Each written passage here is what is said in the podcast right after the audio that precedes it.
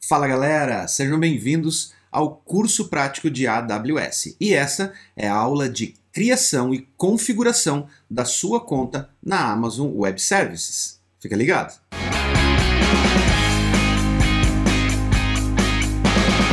Se você está chegando agora nesse curso de AWS prático, nós temos um vídeo de instruções a respeito de como esse curso está sendo ministrado, do que a gente está falando em cada capítulo desse vídeo e dando dicas essenciais para que você consiga ter um melhor aproveitamento deste curso. Quem quiser saber mais, nós temos uma videoaula aqui no cardzinho e vai estar tá na descrição também. Então volte lá, assista a aula de instrução, porque você vai ter um aproveitamento muito melhor com relação a tudo que a gente está falando aqui. Uma dica muito importante a respeito desse treinamento, e que eu vou estar tá repetindo ela todas as aulas, porque ela realmente é muito importante, é que você pode assistir somente os pontos que você quer dessa aula, olhando na descrição desse vídeo e vendo a timeline, onde você pode clicar no assunto que mais te interessa e pular direto para aquele assunto. Mas faça isso depois que você assistir pelo menos uma vez essa aula completa corrida, porque durante a aula eu vou dando dicas a respeito de muitas coisas que talvez você ainda não saiba. Então é muito importante você assistir ela primeiro completa, corrida, e depois você pode voltar aqui e usar este mesmo vídeo como uma fonte de consulta quando você estiver executando alguma função específica que está sendo ensinada nesse curso. Um recado importante: se você está escutando essa aula através de uma das plataformas de podcast onde nós publicamos o nosso conteúdo, lembre-se, através do YouTube você consegue visualizar o que nós estamos fazendo aqui. Eu vou tentar ser o mais detalhista possível durante a aula e explicar exatamente o que nós estamos fazendo para facilitar o seu entendimento quando você estiver só ouvindo essa videoaula. Mas é muito importante que você entre lá no YouTube, assista a aula e veja o que nós estamos fazendo na prática. Afinal de contas, esse é um curso prático. Nessa aula, eu vou falar um pouquinho sobre como criar a sua conta na Amazon, configurar ela adequadamente e vou tentar quebrar alguns mitos com relação ao uso de cloud computing. Para começar, eu gostaria de convidar vocês a olhar para minha tela e vocês vão ver que eu já estou na homepage da AWS, que fica no aws.amazon.com. No nosso caso, a gente está visualizando ele em português, então ainda tem um barra PT no final. Aqui na homepage da AWS você pode ver uma série de informações e a Amazon sempre traz dicas muito interessantes, principalmente com relação a novos produtos quando ela lança. Essas notificações também vão estar no seu dashboard, dentro do seu painel de controle depois que você tiver logado mas a homepage é um lugar onde você também consegue consultar informações como preços, como categorias dos serviços que são oferecidos pela Amazon e algumas outras informações que são bem úteis, principalmente depois que você já está utilizando a Amazon, para você poder acompanhar as novidades também. No topo superior direito da página, vocês vão encontrar um botão laranja, bem chamativo, que diz criar uma conta da AWS. Do lado esquerdo desse botão, o segundo item à, à esquerda desse botão de criar a conta, vocês vão encontrar um drop-down que provavelmente aí na tela de vocês vai estar tá como português, mas se não tiver, esse é o ponto onde você pode trocar o idioma da tela, da página e do conteúdo que está sendo exibido para você. Se por acaso você abriu a página e ela caiu já direto no idioma inglês, você pode vir aqui e trazer para português. Eu, pessoalmente, prefiro trabalhar com a interface da AWS toda em inglês, porque eu trabalho com projetos americanos, mas principalmente porque isso me ajuda a aumentar, a melhorar o meu vocabulário. Então, essa é uma prática que eu adoto se você quiser adotar também, eu recomendo, porque isso ajuda você a ver novas palavras, novos termos, novos nomes de serviços, novos nomes técnicos e os trend topics de expressões e buzzwords que estão sendo criados aí pela internet, que aparecem nas interfaces e nos nomes uh, e nas descrições de serviços dentro da Amazon. Então é importante que você tente usar as interfaces o máximo possível no idioma inglês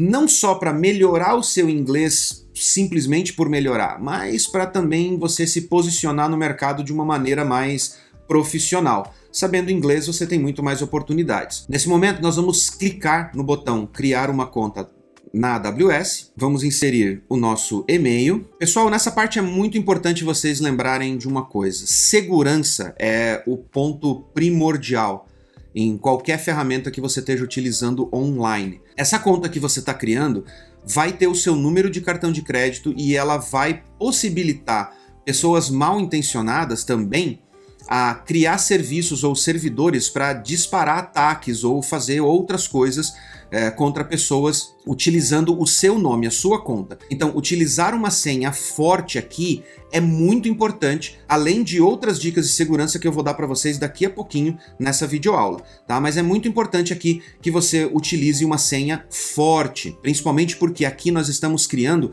a conta root, ou seja, a conta que vai ter acesso a todas as funcionalidades e a todas as propriedades da sua conta Amazon. Nessa conta você não consegue limitar os acessos ou limitar as ações. Então essa conta tem que ser a mais bem protegida de todas as contas que você vai ter vinculadas a ela dentro da Amazon. Então esse formulário é muito simples, é e-mail, a senha, confirmação de senha e o nome da conta que você quer dar para essa conta. Então utilize um nome que referencie o propósito dessa conta. Se você está criando essa conta para um cliente seu, utilize o nome desse cliente. Assim, quando você estiver logado ou alternando entre contas na Amazon, você não vai ficar perdido com relação a, ao propósito dessa conta. E você não vai acabar criando máquinas ou instâncias ou serviços na conta errada. Após preenchermos todos os dados do formulário, a gente vai clicar no botão Continuar, etapa 1 de 5.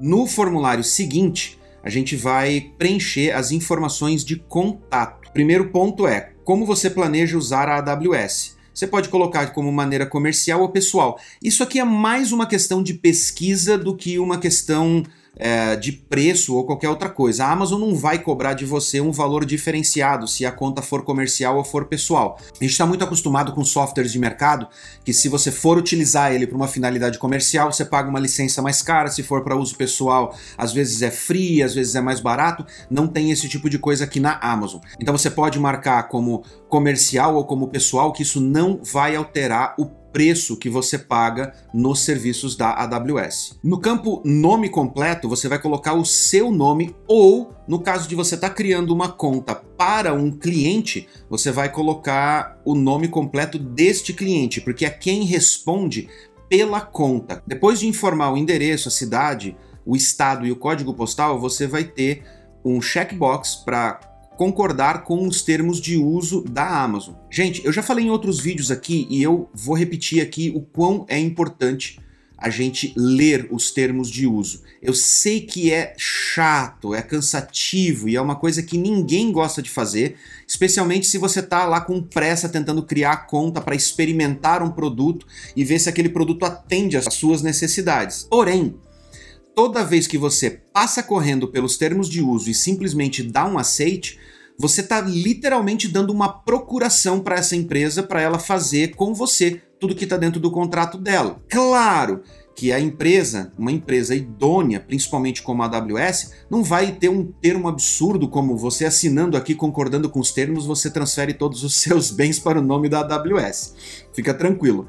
Mas, se você está marcando a checkbox dizendo que você concorda e que você leu os termos de uso, você está dizendo que você concorda com tudo que está colocado ali dentro, especialmente com os termos que podem de alguma maneira te afetar, financeiramente ou, enfim, com qualquer outro tipo de consequência. Então, leia os termos de uso, tire um tempinho. É muito importante que você entenda como aquela empresa trabalha e quais são as condições que aquela empresa impõe para poder trabalhar com você. Depois que você marcar, não tem mais como reclamar. Nesse momento, nós vamos clicar no botão Continuar, etapa 2 de 5.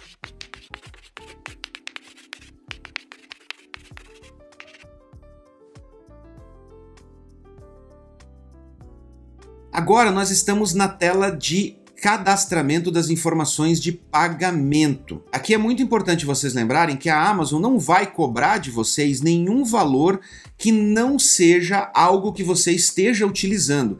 Então não tem problema de você inserir o teu número de cartão de crédito aqui nesse momento do processo, porque você só vai ser cobrado se caso você consumir algum serviço. Mais para frente, conforme nós formos fazendo os exercícios dessa aula de AWS, eu vou dando outras dicas para vocês de como vocês fazem para poupar dinheiro, especialmente durante esse período de prática, de aula, ok? Mas aqui nessa etapa você precisa informar um número de cartão de crédito para você poder passar para a etapa seguinte.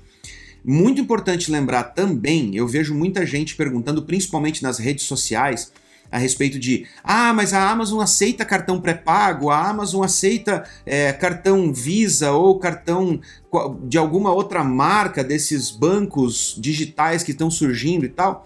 Eu vou dizer para vocês assim: se for um cartão que seja cartão de crédito, desde que ele seja um cartão internacional, ou seja, que ele permita que você faça compras fora do Brasil, em AliExpress, Amazon, eBay, não importa.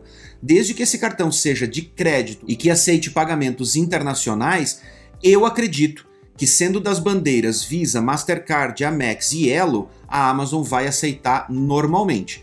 Como eu disse na etapa anterior, aqui embaixo você vai poder informar o código fiscal, o número do CNPJ ou CPF. Aqui eu tenho uma surpresinha, porque faz muito tempo que eu não crio uma conta nova na Amazon. Lá atrás eu informei que essa conta era comercial. Aqui a Amazon está me deixando informar um CPF ao invés de um CNPJ. Isso é muito legal, é muito positivo, porque eu posso informar um CPF ao invés de ser forçado a preencher um CNPJ nessa etapa. Uma coisa muito importante aqui para você que está preenchendo o formulário de pagamento é que ele pede para você para confirmar o endereço de faturamento. Esse endereço ele serve para confirmar se você está utilizando o seu próprio cartão ou se você está utilizando o cartão de outra pessoa. Se você estiver utilizando um cartão de outra pessoa, você deve informar o endereço que consta na fatura do cartão de crédito dessa outra pessoa.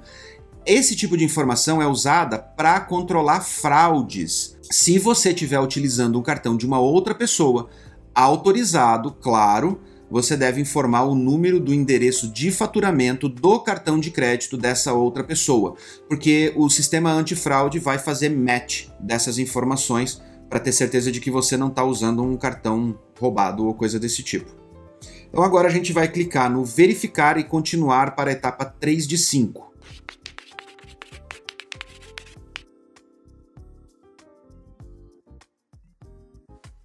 Chegamos à parte de confirmação de identidade. Uma coisa muito importante aqui a respeito da Amazon é que ela preza muito pela segurança da sua conta e pela segurança dos aplicativos que estão rodando dentro da sua conta. Então, essa etapa ela usa para validar as informações que você acabou de inserir no formulário e para vincular o número do telefone à sua conta.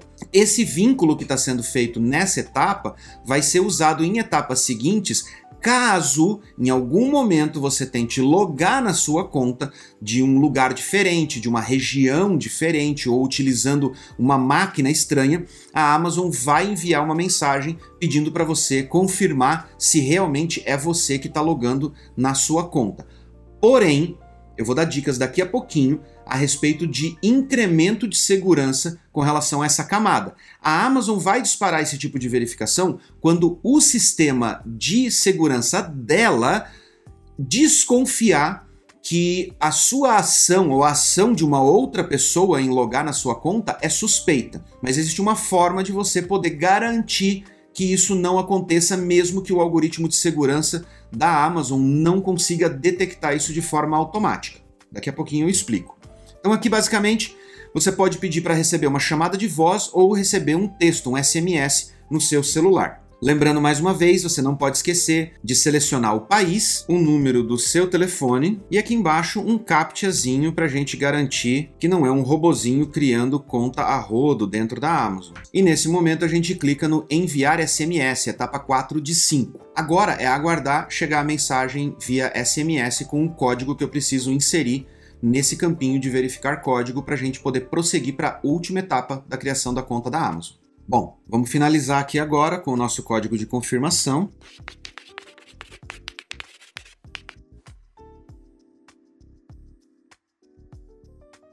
E a gente vem para a tela de conclusão do cadastro, onde a Amazon dá para a gente algumas opções de suporte. Vejam bem, essa parte do suporte, ela é muito interessante, ela é muito importante se caso você estiver trabalhando com um projeto grande, porque tem situações em que você pode precisar de um recurso, não ter tempo de pesquisar a respeito deste recurso, ou você pode estar tendo algum problema com algum serviço que a Amazon está oferecendo, tá? como a gente já teve em projetos anteriores, que a gente estava tendo problemas com o banco de dados, porque o banco de dados estava tendo alguns bugs, causando crash na aplicação. E esse bug estava dentro da versão do MySQL que rodava no RDS há cerca mais ou menos de uns 5 ou 6 anos atrás. E através do suporte pago da Amazon, a gente conseguiu identificar que esse era um bug já reconhecido pela Amazon e que já estava sendo trabalhado para corrigir, mas que nós podíamos fazer umas pequenas correções na nossa aplicação para contornar esse bug e evitar que a aplicação sofresse através dessas interrupções ou através desses problemas que aquela versão do MySQL tinha dentro da infraestrutura do RDS. Então, se você está trabalhando com um projeto grande, é importante você ter um suporte da área técnica da Amazon para poder te auxiliar e não deixar o teu projeto fora do ar. Mas para o propósito desse treinamento, a gente vai deixar no básico, que é gratuito, e a gente vai poder utilizar alguns recursos que estão lá no fórum, nas comunidades e tudo mais, para a gente poder trocar ideia. Lógico que o tempo de resposta não é o tempo de resposta de um suporte, ele tem que responder dentro de um SLA, que é o tempo máximo de resposta, afinal de contas você está pagando. Propósitos desse curso, nós vamos entrar na versão do suporte básico, gratuito, e vamos concluir o nosso cadastro aqui na Amazon. Viemos para a tela de parabéns, agora é só acessar o nosso console. Pela primeira vez, agora a gente vai acessar o nosso console da Amazon logo após ter criado a conta lá na AWS. Vamos clicar no botão de acessar o console de gerenciamento da AWS. Nessa tela de login, vocês vão reparar que a gente tem duas opções. Uma chama usuário root, que é, na verdade, o que a gente acabou de criar, que é uma conta, e o usuário que foi usado, o e-mail que foi usado para criar essa conta, é o usuário root dessa conta, ou seja, ele tem acesso a tudo ao seu cartão de crédito, às suas instâncias, em qualquer região do mundo onde a Amazon atenda. Então é muito importante que esse usuário seja protegido de uma forma muito mais intensiva do que qualquer outro usuário que você vai incluir nessa conta. No usuário do IAM, ou do IAM,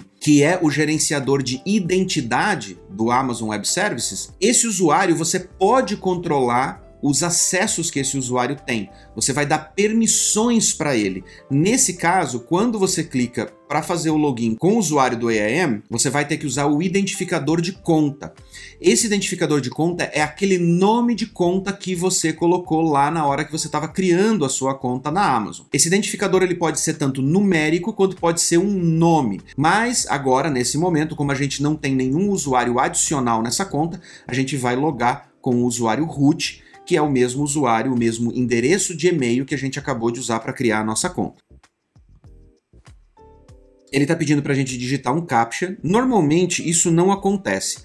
Como a gente está logando com uma conta nova, isso é meio que de praxe para quê? Para garantir que você esteja logando nessa conta com o, o, usuário correto, não seja um robozinho, não seja alguém tentando fazer o login ou se por acaso você tiver um backdoor ou um spyware instalado na sua máquina local, esse spyware pode capturar as informações que você acabou de usar para criar sua conta na Amazon e enviar para os hackers que vão logar na sua conta antes mesmo de você conseguir logar e botar mais segurança nela. Então, é muito importante os passos que eu vou explicar daqui a pouquinho para dar mais segurança para sua conta da AWS.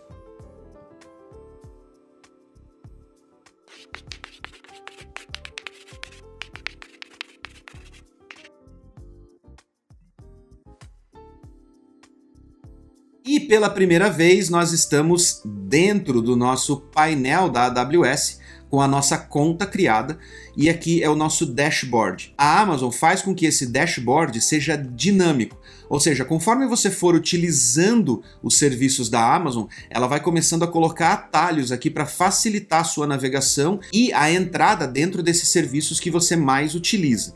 Como vocês podem ver, a minha tela do dashboard abriu por default no idioma inglês Porque o meu navegador tá com preferência pelo idioma inglês. Eu disse para vocês mais cedo que eu prefiro dessa forma, porque assim eu consigo praticar o meu inglês. Mas para facilitar para quem ainda não tem um entendimento em inglês ou não tem familiaridade em ficar lendo em inglês, nós vamos trocar ele para português. Onde você troca?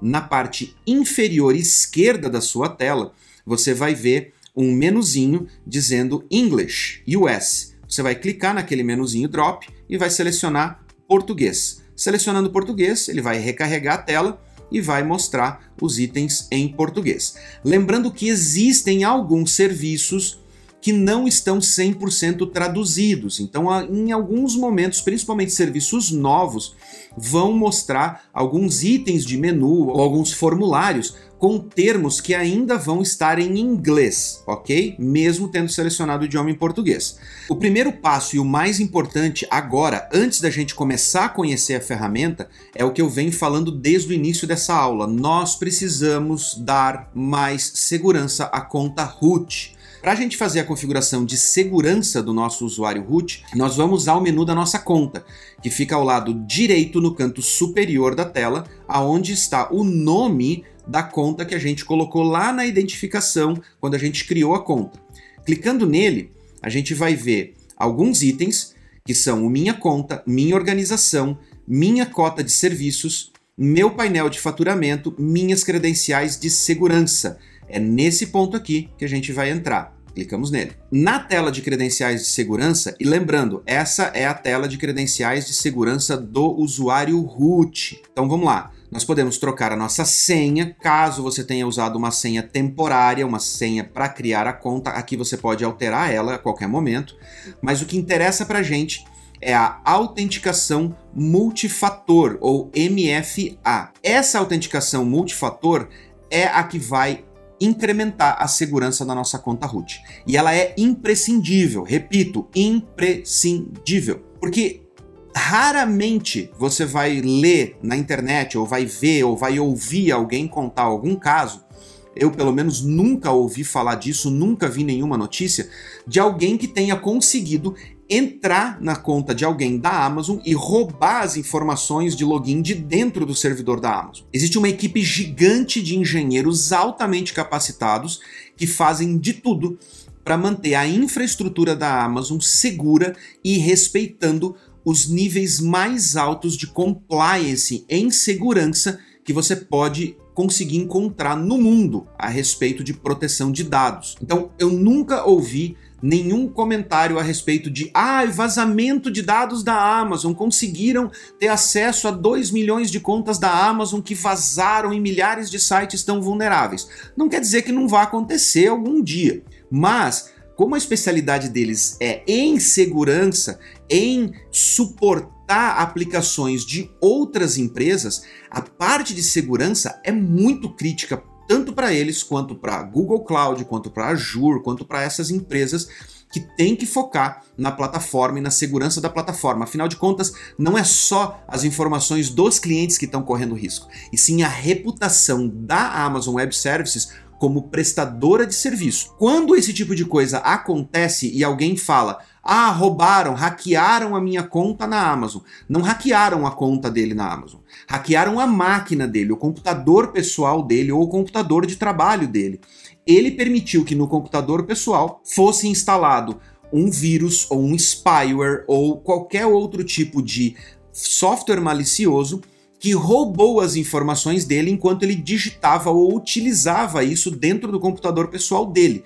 Então não hackearam a conta da Amazon dele, hackearam o computador dele, roubando essas credenciais e sim aí ganharam acesso à conta da Amazon. Para a gente reduzir as chances desse tipo de coisa acontecer, não quer dizer que isso aqui é 100% infalível, mas para reduzir as chances desse tipo de coisa acontecer, nós utilizamos uma metodologia que normalmente ela é chamada de 2FA, ou Two Factor Authentication, ou autenticação com dois fatores, ou com duas etapas. Aqui no caso da Amazon ela chama de MFA, que ela chama de Multi-Factor Authentication, que é o que a gente vai utilizar agora. Como funciona o Multi-Factor Authentication? Ele utiliza um dispositivo externo ao browser, à tela de login, para fazer uma autenticação dobrada, uma autenticação extra, além da sua senha e além daquele reCAPTCHA que na verdade mais serve para evitar que robôs tentem descobrir a senha usando brute force do que propriamente proteger a sua conta. É mais para evitar que robozinhos fiquem tentando criar contas ou logar em nome de outros usuários e tentando senhas aleatórias até acertar uma. Mas o caso do Two-Factor Authentication, ele evita que se alguém infectou a sua máquina com um spyware ou com algum outro tipo de software malicioso e vai usar essas informações para logar na sua conta, para que ele tenha sucesso fazendo isso, ele além de hackear o seu computador pessoal, ele ainda precisa hackear o seu celular, porque é no celular que a gente vai configurar o Two-Factor Authentication, ok? Você tem vários softwares no mercado que fazem o trabalho de Two-Factor Authentication, que fazem o trabalho dessas gerações de token. Se você já usa banco digital, no banco digital eles chamam de token. Basicamente é a mesma metodologia. São números gerados a cada X segundos e eles alternam esses números a cada X segundos. Esse número funciona como se fosse uma senha dinâmica e que ele nunca seja o mesmo dependendo da hora, do momento específico no tempo. Você pode utilizar chaves físicas ou você pode utilizar chaves digitais ou dispositivos virtuais. Nesse caso, o celular é o mais fácil. Quando a gente está trabalhando com projetos de grande escala, projetos monstruosos, ou quando a gente está trabalhando com projetos aonde quem vai ter acesso a esse projeto não tem ou não consegue utilizar um celular, então a gente pode utilizar um dispositivo físico. Que quem se lembra quando os bancos começaram a implementar essa questão de dois fatores de autenticação ou os tokens de banco, a gente recebia um chaveirinho e esse chaveirinho a gente apertava num botão e ele ficava trocando de número a cada X segundos e mostrando números diferentes, que eram aqueles números que você tinha que digitar quando ia fazer uma operação mais importante na sua conta bancária, como transferir dinheiro ou fazer um pagamento num valor muito alto. Esses chaveirinhos continuam existindo, mas hoje eles são utilizados somente em casos mais extremos.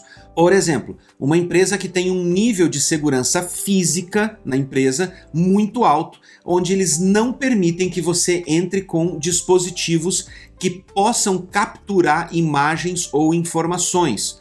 Nesse tipo de lugar, como é o caso de bancos, instituições financeiras ou mesmo data centers, por exemplo, os operadores do data center, as pessoas que precisam entrar lá e ter acesso físico às máquinas, não podem entrar naquele lugar carregando pendrives, celulares ou qualquer tipo de dispositivo que tenha câmera ou que possa ser plugado em alguns dos servidores e capturar dados, carregar dados do servidor para dentro desses dispositivos móveis. Nesse caso, para esse cara ter acesso ao servidor, a parte de login desse servidor, ele só pode utilizar esse token que é homologado pela empresa e que garante que aquele token não pode ser utilizado para roubar dados diretamente de dentro do servidor físico. E através da parte lógica, existe toda uma camada de proteção de firewalls e de dispositivos de segurança para evitar que pessoas não autorizadas consigam chegar aos dados dos clientes que estão hospedados dentro daqueles servidores. Nesse caso, nós vamos utilizar um dispositivo virtual, que é o, o dispositivo MFA virtual, a gente vai clicar em continuar. Nessa etapa, o que você vai fazer é clicar em exibir o código QR. Esse código QR ele vai ser usado pelo seu dispositivo móvel para identificar qual é o código que tem que ser gerado ou a sequência que tem que ser gerada para preencher os dois campos abaixo. Esses dois campos são dois campos de verificação, tá? Todos os algoritmos ou os aplicativos que utilizam metodologia de 2FA eles têm um hash que é gerado através desse código uh, ah, QR que está na tela nesse momento.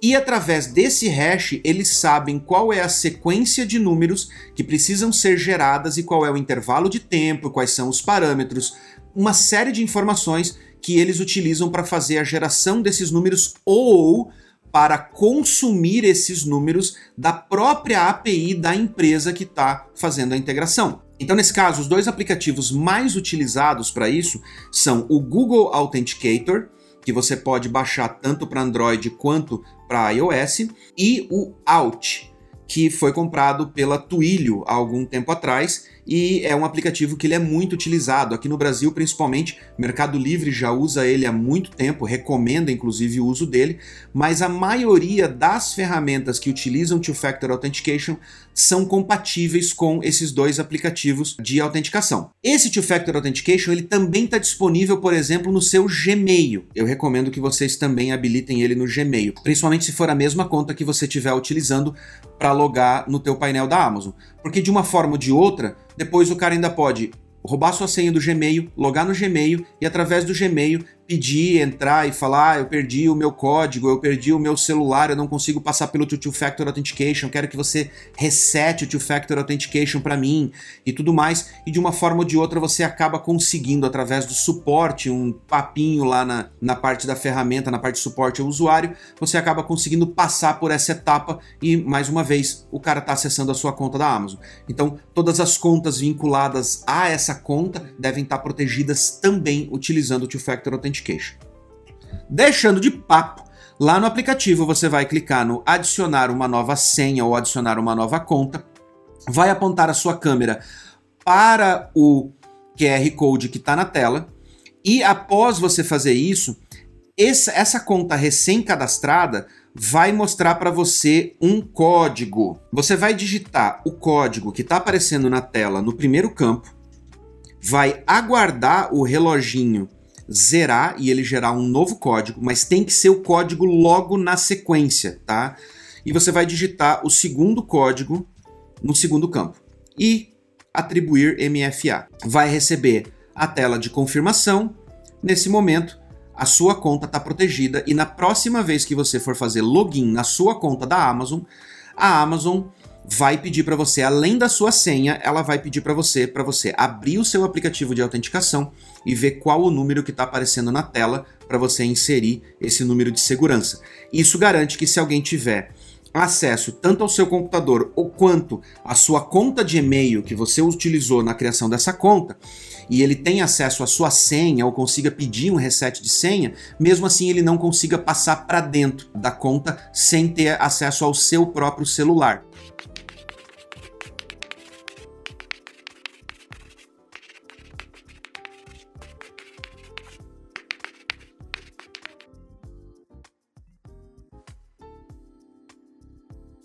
Com a nossa conta já criada, configurada e protegida, nós vamos parar por aqui e na próxima aula a gente vai falar sobre a parte de configuração financeira, para que você entenda como a sua conta funciona e como gerenciar a parte de custos da sua conta da Amazon Web Services. É muito importante essa aula porque vai mostrar para você como a Amazon funciona, como ela cobra os serviços e você vai ficar mais tranquilo também com relação a essa questão dos custos. Até lá, não se preocupe com a sua conta na Amazon, basta que você não tente criar nenhum serviço nem nada ali dentro, que nenhum tipo de custo vai ser gerado para você. Na próxima aula, eu também vou explicar para você sobre o Free Tier, ou a cota mínima de uso que não é cobrado pela Amazon em cada serviço que ela oferece. Ou seja, quanto você pode utilizar de cada serviço sem que você precise pagar absolutamente nada para a Amazon. E aí você pode começar o seu negócio, começar o seu projeto sem você precisar já se preocupar com a questão dos custos, ok? Então fica ligado na próxima aula, se inscreve aqui embaixo no botãozinho e marca o sininho para você não perder nenhuma aula, porque elas vão ser publicadas em sequência que faça sentido para que você vá aprendendo a utilizar a sua conta da Amazon Web Services passo a passo, sem se perder. Lembrando mais uma vez, galera, não deixem de divulgar esse vídeo, porque assim como esse vídeo está ajudando você a melhorar na sua carreira, a crescer, a adquirir conhecimentos com relação ao cloud computing, esse conhecimento também pode ajudar muita gente que você conhece, que você tem nas suas redes sociais. Então divulgue no WhatsApp, Telegram, Facebook, LinkedIn, divulgue esse vídeo e ajude o canal também a crescer. Afinal de contas, tá dando uma trabalheira a gente conseguir produzir esse conteúdo especial para vocês. Muito obrigado e mais uma vez muito obrigado a todas as pessoas que divulgaram o curso antes mesmo da gente colocar ele no ar. E nesse momento eu vou deixar dois videozinhos linkados aqui. Se os próximos capítulos já saíram, eles vão aparecer aqui na telinha para que você possa ir direto para o próximo capítulo ou para você visualizar algum outro vídeo legal aqui do nosso canal e que você continue navegando. Muito obrigado e até a próxima aula.